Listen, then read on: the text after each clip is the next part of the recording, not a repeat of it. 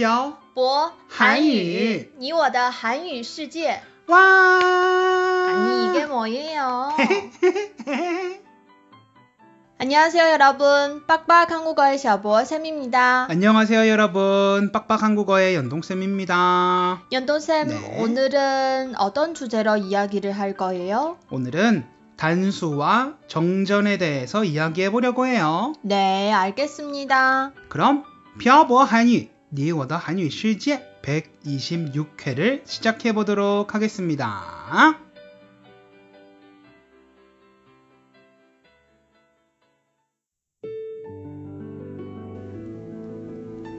跟朴博学韩语，请在淘宝搜索店铺“朴博韩语”查看课程详情。欢迎大家一起来学习。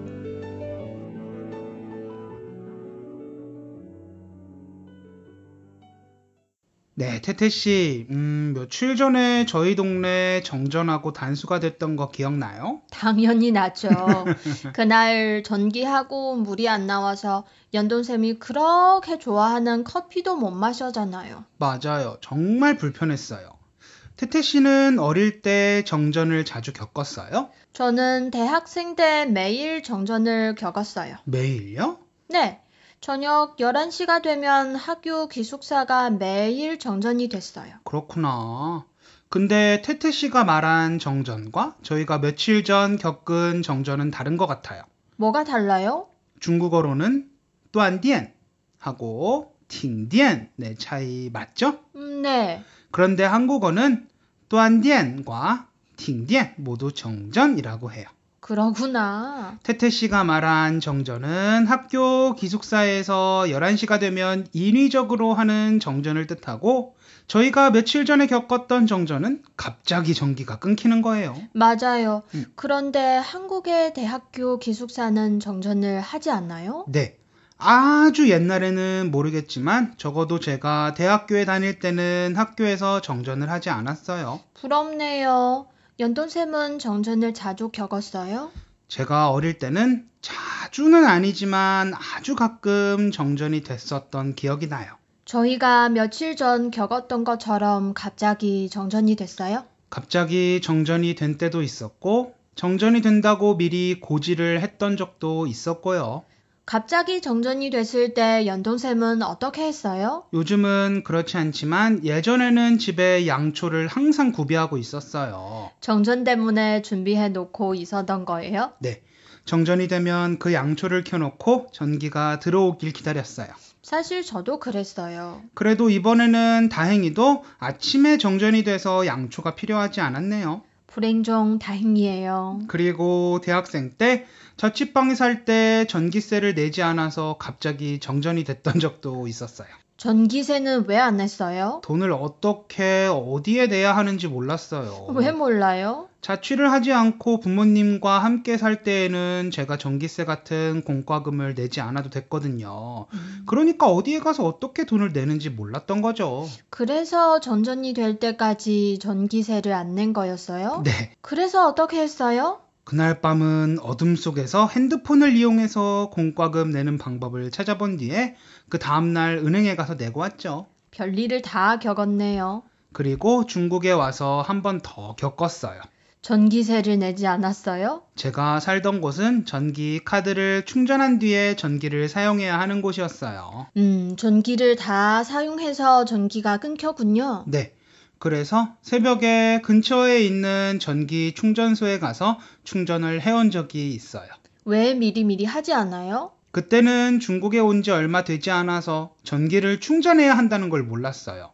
한국은 전기를 충전하지 않고 쓴 만큼 내는 거였기 때문에 진짜 몰랐던 거예요. 이제는 어떻게 하는지 알죠? 네, 물론 알죠. 제 생각에는 정전보다 단수가 더 답답한 것 같아요. 맞아요. 정전은 양초를 켜면 되는데 단수는 어떻게 할 방법이 없어요. 일단 단수가 되면 화장실도 잘 못 가요. 화장실뿐만 아니라 음식도 제대로 해 먹을 수 없어서 너무 불편해요. 연돈샘은 단수가 됐던 경험이 있어요? 물론 있죠. 어, 아파트 물탱크를 정기적으로 청소하는데 그때마다 단수가 된다고 알려줘요. 단수가 되기 며칠 전부터 계속 고지를 해줘요. 그래서 단수 기간 동안 쓸 물을 미리 받아놔요. 아 참, 저 북경에 살 때 단수가 됐던 적이 있거든요. 그래요? 네. 2012년 12월쯤에 날씨가 갑자기 추워졌어요. 음. 그래서 수도관이 깨져서 3일 동안 물이 나오지 않았던 적이 있어요. 3일 동안 단수가 됐어요? 네. 하루는 그럭저럭 참을만 했어요. 열심히 수도관 보수 공사를 하고 있기는 하지만 언제 괜찮아질지 기약이 없이 하루가 지났어요.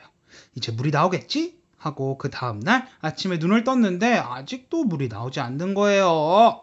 화장실에서는 악취가 나고 저도 씻지 못해서 머리와 온몸이 간지러워서 살 수가 없는 거예요. 그래서 제대로 씻지도 못하고 화장실도 못 가고 밥도 제대로 못 먹었어요. 밥은 어떻게 했어요? 밥하고 김치만 먹었어요. 밥은 어떻게 했어요? 마시는 물은 식혀서 먹었거든요. 게다가 밥을 지을 땐 마시는 물로 지었기 때문에 밥은 먹을 수 있었어요. 음식은 배달시키면 되잖아요. 그때는 배달 어플이 활성화되기 전이라서 배달시킬 곳이 없었어요. 하여튼 그렇게 이틀이 지나고 3일째가 되는 날 드디어 물이 나왔는데 정말 울고 싶더라고요. 왜요? 평소에 수도꼭지를 틀기만 하면 나왔던 물이 이렇게 소중하다는 걸 그때 비로소 깨달았어요. 물론 며칠 전에도 깨달았지만요. 오늘은 정전과 단수에 대해서 이야기를 해봤어요.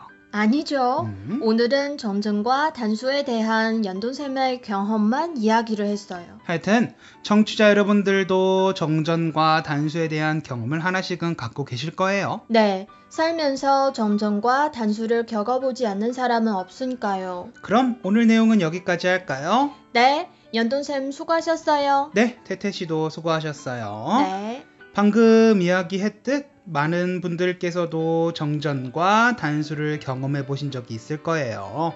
사실 우리는 우리 주변에 있는 것들을 당연하다고 느끼며 살아갑니다. 예를 들면 오늘 이야기했던 전기와 물이 대표적이죠.